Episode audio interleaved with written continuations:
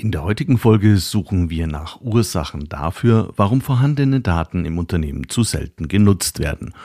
Und wir zeigen, wie man das ändern kann. Mit Data Storytelling. Schritt für Schritt.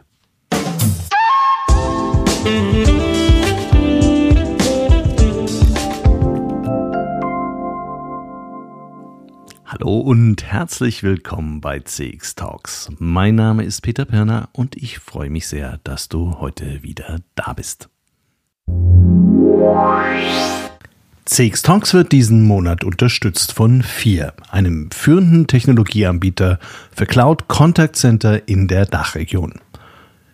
FIR entwickelt und betreibt KI-gestützte Software für begeisternde Kundenerlebnisse entlang der gesamten Customer Journey.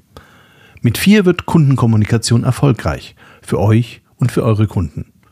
Die einzigartige Kombination aus künstlicher und menschlicher Intelligenz hebt euren Service auf ein neues Kompetenzlevel. So seid ihr stets mit euren Kunden verbunden. Mehr Informationen zu 4 findest du auf der Website www.4.ai und auf der Sponsorenseite von CX Talks. Unternehmen verfügen über einen ganzen Wust an Daten. Kundendaten aus dem CRM, Prozessdaten aus dem Customer Service, Feedbackdaten aus der Insights-Abteilung. Ohne Kundendaten geht es nicht im Customer Experience Management. Daten sind wunderbar. Und in nicht wenigen Fällen ist eigentlich alles, was das Herz begehrt, bereits vorhanden. Auf jeden Fall für passionierte Data-Analysten.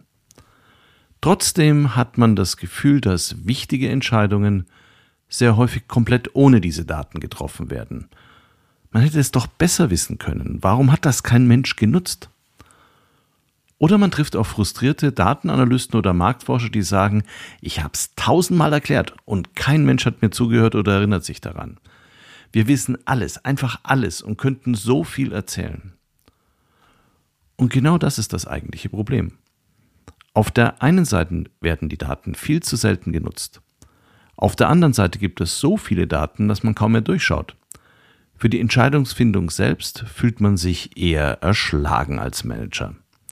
Wer soll sich das auch alles merken? Was, was nehme ich aus 30 Minuten Präsentation tatsächlich mit, außer dass der Fachbereich wirklich Ahnung davon hat, wie man ganz viele Daten ganz kompliziert verarbeitet? Das Problem ist also bekannt, die Frustration auf allen Seiten ebenso und das schlechte Ergebnis für die Unternehmen ohnehin. Es ist also wichtig, hier mit einem neuen Ansatz für mehr Klarheit bei den Entscheidungsträgern zu sorgen. Hier setzt jetzt das Data Storytelling an. Der Begriff wird schon seit vielen Jahren in der Praxis diskutiert. Für meinen Geschmack noch viel zu häufig in der Form man könnte, man sollte, man müsste mal. Ich wollte es genauer wissen und deshalb habe ich mir Julia Zuckriegel eingeladen, die seit einigen Jahren mit ihrem Data Story Lab in ihrem Heimatland Österreich, in Deutschland und in der Schweiz missionarisch unterwegs ist. Ihr Angebot kenne ich schon seit längerer Zeit und deshalb freue ich mich sehr auf dieses Gespräch mit einer absoluten Fachfrau für Data Analytics, aber eben auch für die Vermittlung der Insights.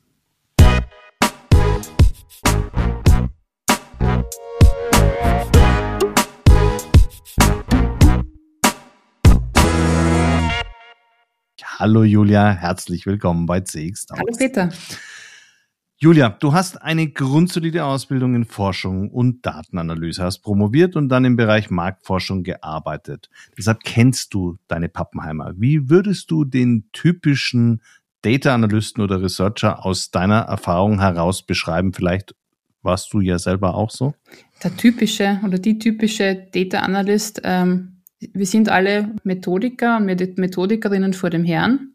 Also wir stecken viel Herzblut sicher rein, ähm, sind, kennen uns im Detail aus in der Tiefe.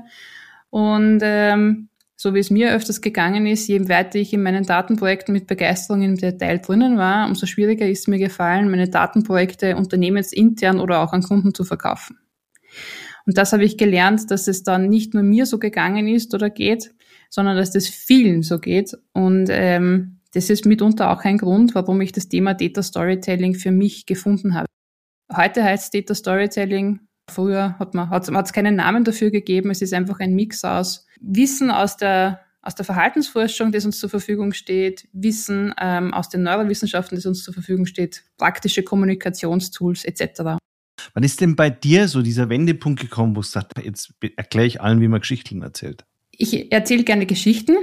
Geschichten hat für mich, Geschicht, ich erzähle auch gerne Geschichten am Stammtisch. Das ist, das mache ich auch sehr gerne. Ich möchte nur ganz kurz ähm, das betonen, wenn man aus Daten, also Daten in, in Geschichten verpackt, dann ähm, drehen wir nicht den Inhalt um oder ähm, devaluieren unsere Insights, sondern wir heben sie auf eine andere Ebene, damit Menschen, die nicht so tief drinnen sind im, im, im Datenprojekt wie wir selbst, es besser greifen können. Hin und wieder sind auch Geschichten dabei, aber es sollte halt immer auch natürlich bei den Daten und Fakten geblieben werden, das ist ganz klar. Was ist denn der große Unterschied zwischen Data Storytelling und dem normalen Storytelling, wie man es zum Beispiel auch im Copywriting macht?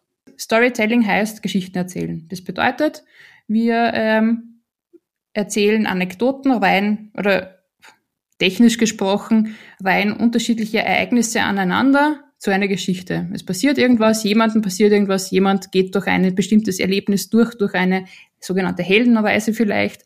Das ist ähm, Storytelling.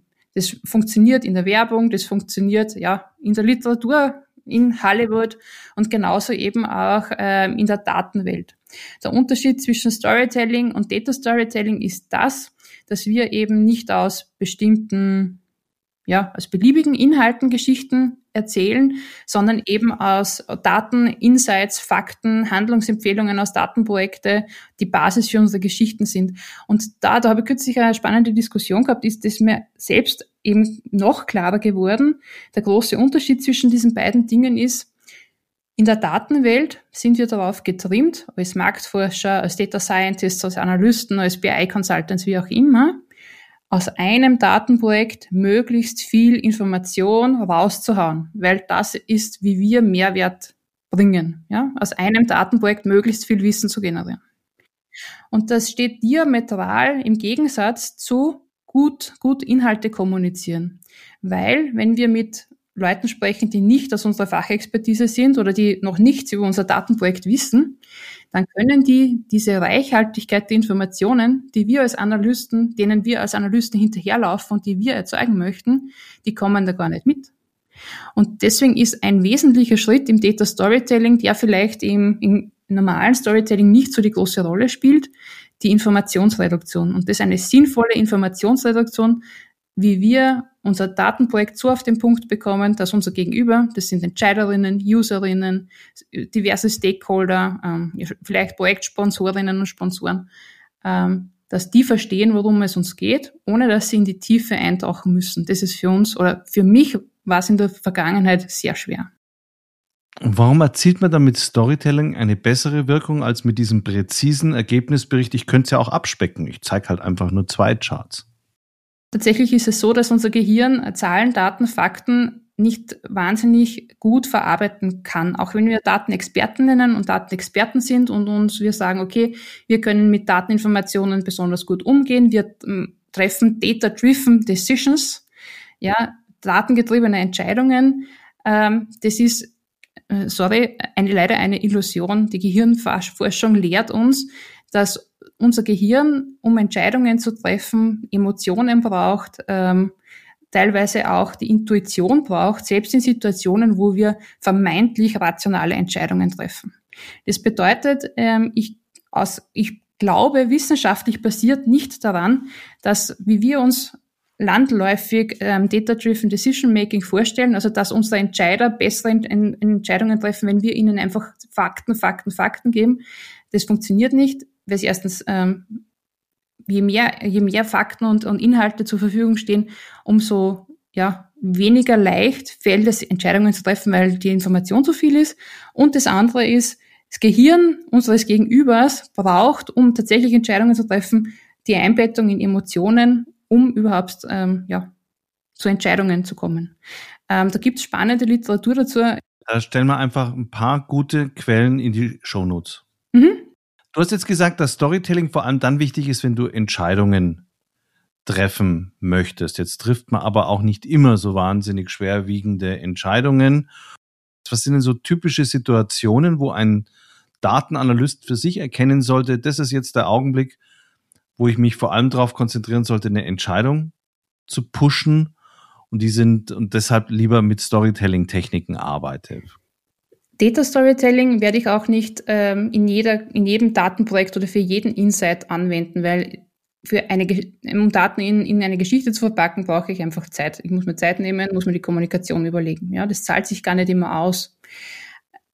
Es zahlt sich dann aus, wenn ich Ergebnisse, äh, zum Beispiel Insights aus einer eben Kundenzufriedenheitsstudie oder aus einem Analytics-Projekt habe, die gegen die gängige Meinung im Unternehmen sprechen. Die ähm, jemand vielleicht ähm, eine Abteilung in einem schlechteren Licht darstellen lassen, wo wir ein politisches Thema haben. Ähm, wenn ich Informationen habe, die generell neu sind, also die im Endeffekt den Wissensstand erweitern. Und wir als professionelle Analysten möchten immer Erzeug Ergebnisse erzeugen, die genauso sind, weil sonst haben wir nicht in unserer Wahrnehmung nicht wirklich einen Mehrwert geschaffen.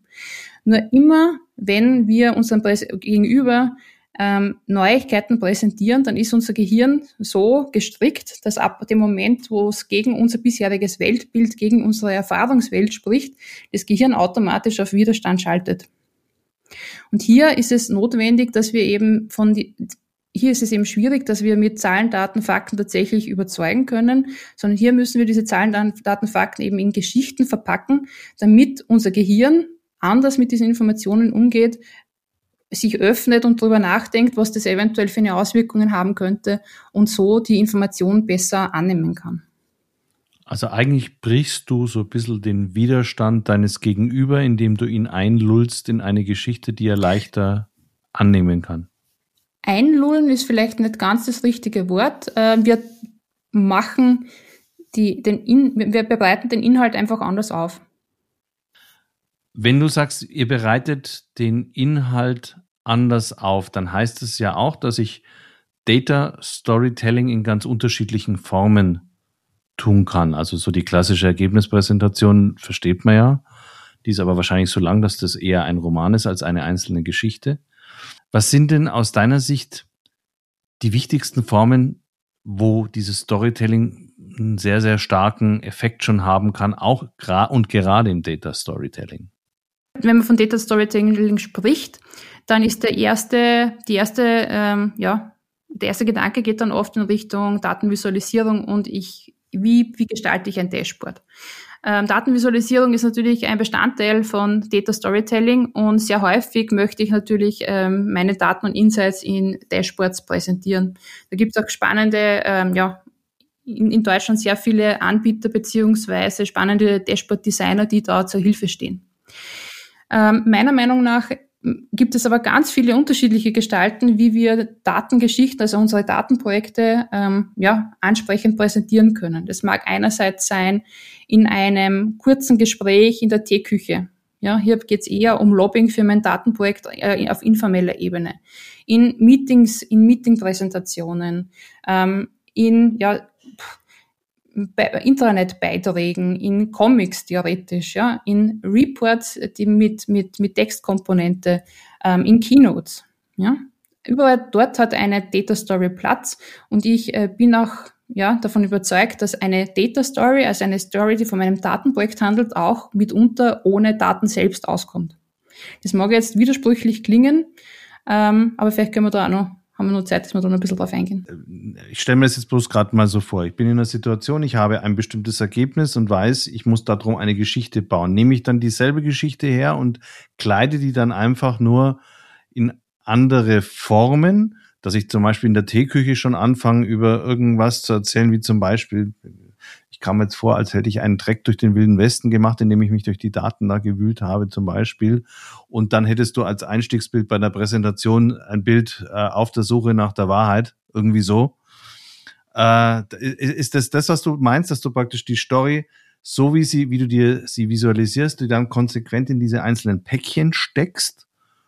Oder sagst du, jedes Format braucht seine eigene Geschichte oder seine eigene Art von Geschichte? Jede Zielgruppe braucht ihre eigene Geschichte. Okay. Ein, eines der großen Themen im Data Storytelling ist, genauso wie im Storytelling allgemein, kenne dein Publikum. Ja? Wenn ich eine, Data, eine Geschichte rund um meine Daten forme, dann denke ich in erster Linie, wer hört zu, beziehungsweise wen möchte ich wozu bewegen. Ich habe da ein kleines Beispiel ähm, zum Thema, stell dir vor, du bist ja Marketing-Analyst und stellst in den Web Analytics fest, die Churn Rate der Webseite schwirrt ab in, in, in Höhen. Ähm, 90 Prozent, ähm, habe jetzt Churn Rate gesagt, Bounce Rate, sorry, Bounce Rate. Ähm, und äh, es gibt eindeutig einen Handlungsbedarf, den die Marketingabteilung ähm, ja, den die Marketingabteilung oder der, der Sales Director da ähm, angehen sollte. Und jetzt weißt du als Marketinganalyst, dein Sales Director interessiert sich nicht wahnsinnig für die für Webseiten und wenn du jetzt sagst, uh, 90% Bounce Rates, dann wird er keine, womöglicherweise keine Handlung setzen. Ähm, vielleicht interessiert er sich mehr für, äh, für Messen, weil er kommt gerade von der Leitmesse zurück und hat da eine große Erfolgsstory, weil ganz viele Leads ähm, von ihm und seinem Team generiert worden sind. Das ist im Endeffekt ähm, wenn, du, wenn man das weiß, dann kann man die Story über die Achtung, Achtung, es muss was getun, getan werden rund um unsere Website, ähm, etwa in etwa so erzählen, dass man in, in die Situation, also dass man ein, ein Gleichnis mit diesem, mit diesem Messeerlebnis setzt. Ja, damit man, also es geht darum, unser Publikum dort abzuholen, wo sie gerade sind, wo sie selbst Erfolgsgeschichten haben. Wenn ich den äh, Vertriebsdirekt überzeugen möchte, frage ich ihn, ähm, bitte ich ihn, sich vorzustellen, wie es denn wäre, ähm, wenn er auf diesem Messestand steht, ähm, um neun Uhr in der Früh. Es kommen die ersten Messebesucher herein. Er und sein Team sind wunderbar vorbereitet, ähm, ja, freuen sich auf einen großartigen Tag, auf viele neue Leads. Und die Leute kommen, kommen einzeln in Gruppen, gehen an dem ja, gehen auf den großartigen Stand, Messestand zu, der leuchtet in allen Farben, ist großartig gestaltet. Und die ersten Personen scheinen auf den Messestand einzutreten. Der Vertriebsleiter geht auf sie zu, streckt ihnen die Hand entgegen und sagt, ja, herzlich willkommen. Und noch bevor er herzlich willkommen ausgesprochen hat, drehen sie sich um, verziehen das Gesicht und gehen weiter. Bounce. Bounce. Und dem Vertriebsleiter passiert das den ganzen Tag wiederholt dann kann, kann man quasi den, den, diesen, diese Analogie sagen und unsere Website ist eben wie ein Messestand, an dem keiner stehen bleibt. Das äh, habe ich mal ähm, ja, bei einer Gelegenheit in, einer, in einem Projekt genutzt und ist jetzt ganz kurz und stark verkürzt ähm, ja, die Darstellung, wie Data Storytelling auch passieren kann ohne Daten, indem wir eine Analogie ziehen, weil Analogien schaffen Bilder im Kopf und mein Ansinnen mit Data Storytelling ist nicht schöne Bilder auf Dashboards zu zaubern, sondern wirklich schöne Bilder ähm, in den Köpfen zu erzeugen, die dann motivieren, dass man wirklich Handlungen auch umsetzt. Der Vertriebsleiter hat dann im Endeffekt das Budget freigegeben, ähm, ja, und ein kleines Projekt aufgesetzt, um und die Leute zugewiesen, um eben die, die Website zu verbessern und die Bounce zu, ver, zu, zu verändern. Das war jetzt eine Analogie. Und du hast mich jetzt selber abgeholt damit. Beim Storytelling geht es aber natürlich vielleicht auch um mehr als eine Analogie, die sehr stark ist, sondern es geht ja eigentlich um eine ganze Geschichte, wo du, beim, wenn du jetzt Data Storytelling machst, hast du halt unterschiedliche Dateninformationen, die du in einen Erzählstrang bauen musst. Das ist ja deutlich anspruchsvoller, meiner Meinung nach, als eine wirklich tolle Analogie zu finden. Die Basis ist immer, und das hat mit Storytelling nichts zu tun, kenne dein Gegenüber. Ja, kenne dein Publikum. Das zweite ist die Informationsreduktion. Ich muss alle meine Insights, alle meine Handlungsempfehlungen aus meinem Datenprojekt von eins bis hundert rein und mir überlegen, was ist die eine wichtigste Message, die ich unbedingt drüber bekommen muss und dann, was sind die weiteren drei Insights, Handlungsempfehlungen, die noch mitgehen. Und dann, ähm, ja, weiß ich mal, worüber ich sprechen möchte, ähm, dann füge ich das auf einen Handlungs Vorlagenhandlungsstrang auf. Im Endeffekt gibt es da unterschiedliche Storylinien, ähm, wie zum Beispiel eine hel klassische Heldenreise ähm, oder eben einen, ja, das ist also auch sehr technisch, einen Storybogen ähm, nach Aristoteles. Das ist auch so was, eine klassische Handlungsform, wo man sagt, okay, man hat irgendein aus, ausschlaggebendes Ereignis, dann ähm, geht die Handlung äh, entsteht irgendein Problem in der Handlung, dann gibt es quasi einen Höhepunkt, den ich der auf den Höhepunkt bringt und dann im Endeffekt wieder die Auflösung. Was heißt das für, mein, für meine Data Story? Ich habe im Endeffekt einen Hauptinsight, der ist so dieser Spannung, der, den, den setze ich so auf diesen Spannungsmoment meiner Geschichte. und die anderen, ja, Insights ähm, baue ich nur ein bisschen drumherum. Das Wichtigste, Wichtigste ist, ähm, Insights rein, überlegen, habe ich ähm, vielleicht, ähm, wer, habe ich Menschen oder Personen, die in meinen Daten vorkommen. Habe zum Beispiel eine Kundenanalyse. Dann würde ich ähm, die Geschichte eines Kunden erzählen, die ähm, repräsentativ ist für eine Kohorte, für eine Kundengruppe. Habe ich vielleicht keine, ähm, keine Personen in meinen Daten drin, sind es vielleicht Maschinendaten, dann, und ich möchte zum Beispiel das Kundenservice überzeugen, weil im, im, ähm, ja, im Kundenservice-Prozess irgendwo ein Problem ist, dann wird der Held meiner Geschichte vielleicht ein Kundenservice-Mitarbeiter sein, der in, in Interaktion mit einem Kunden etwas Bestimmtes erlebt. Du arbeitest ja in Kursen mit ganz unterschiedlichen Data-Analysten zusammen. Ist das eine Frage des Talents oder ist es eine Frage der Übung, dass man eine gute Geschichte auf Basis eines Datensatzes entwickeln kann? Talent schadet nie. Aber im Wesentlichen ist es einfach, es ist einfach Methode. Man geht einmal durch einen Prozess durch und den wiederholt man endlos und jedes Mal wieder kürzer, weil man effizienter Geschichten erzählt. Es ist genauso wie, wenn man am Anfang ähm, sich überlegt, okay, ich würde jetzt gerne eine Analogie, also in der kürzesten Form eine Analogie entwickeln für mein Datenprojekt. Nur welche Analogie lasse, lasse ich mir jetzt einfallen? Da gibt es auch eine Drei-Schritt-Methode, dann habe ich's, ja. Dann, und das muss ich üben und dann, dann kommen mir Analogien mehr oder minder mit der Zeit wie von selbst. Also es ist in erster Linie die Methode und Talent schadet nie. Aber ich glaube, es braucht kein musisches oder kein ähm, literarisches Talent, um tatsächlich Datengeschichten zu erzählen. Und erzählen selbst ist auch was. Da gibt es Leute, die sind talentierte, Leute, die sind weniger talentiert. Ich behaupte, ich gehöre nicht zu den ähm, super talentierten Geschichtenerzählern, aber ich habe auch meine Methoden und bekomme sie immer besser rüber. Ja? Storytelling ist ja im Moment total in Mode. Und wenn wir uns jetzt alle ausbilden lassen und gute Storyteller werden, weil bisher gibt es da noch nicht so viele, die das wirklich gut intuitiv beherrschen. Es gibt natürlich welche, aber das sind dann so die, die Stars der Szene die eben besonders viel Erfolg haben. Wenn ich mir jetzt aber vorstelle, jeder beherrscht diese Technik des Storytellings, zumindest gut genug, dass man sagt, das ist jetzt nicht total laienhaft und sehr konstruiert, lässt dann nicht auch der Impact von dieser Überzeugungsform des Storytellings nach, weil wir uns bloß noch über Geschichten unterhalten? Es kann durchaus sein, wenn mehr Gesch Leute Geschichten erzählen, dass man, dass die Konkurrenz um die Aufmerksamkeit größer wird. Ich glaube aber nicht, dass wenn wir gute Geschichten hört, also Geschichten bleiben aus biologischen Gründen oder auch aus psychologischen Gründen alleine schon besser im, Hirn, im Gehirn haften und ersetzen sicher in vielen Projekten, in bei weitem nicht allen Projekten, in vielen Projekten äh, mühsame Dashboarding-Arbeit. Hohe Kosten, die wir in Datenprojekte reinstecken. Wenn wir uns schon von Anfang an erstens überlegen würden, welche, welche, also wie viele Insights kann unser Publikum fassen ähm, und ähm, uns überlegen, okay, brauchen wir, um diese Informationsvermittlung hinzubekommen, auch wirklich ein Dashboard? Brauchen wir ein großes Projekt? Oder können wir die Argumentation auch in einem Zwiegespräch ähm, ohne diese Datenarbeit rundherum ähm, ja, umsetzen beziehungsweise überzeugend sein? Ähm, dann haben wir äh, eine riesen Kostenersparnis, was die Zeitressourcen anbelangt, was die Ressourcen von, von Analysten anbelangt und können uns um wichtigere, ja, spannendere Projekte und Insights dann auch wieder kümmern. Ganz herzlichen Dank, Julia haben wir ein bisschen was gelernt über Storytelling. Ich weiß, es ist ein ganz breites Feld. Und ich weiß, das kann man noch viel, viel mehr vertiefen. Das machen wir dann mal bei einer anderen Gelegenheit an einem Beispiel, in einem Use Case bis zum Ende durch. Ganz herzlichen Dank für deine Zeit. Danke dir.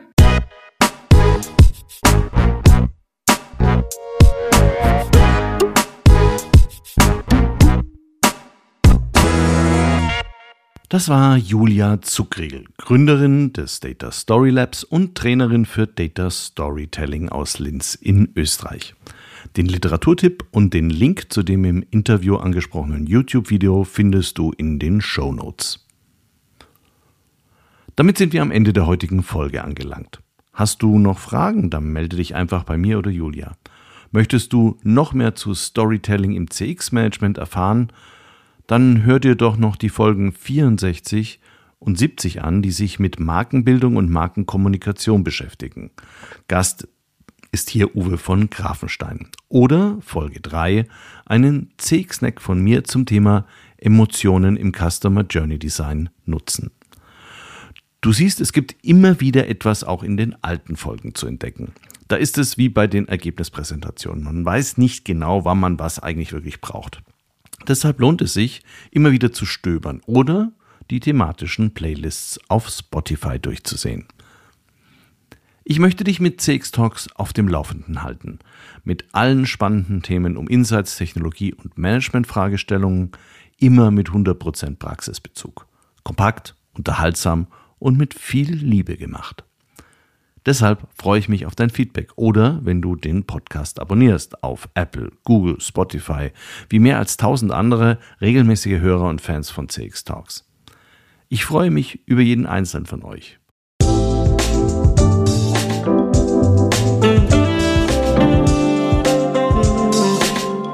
Das war CX Talks, der erfolgreichste deutschsprachige Podcast für Customer Experience Management.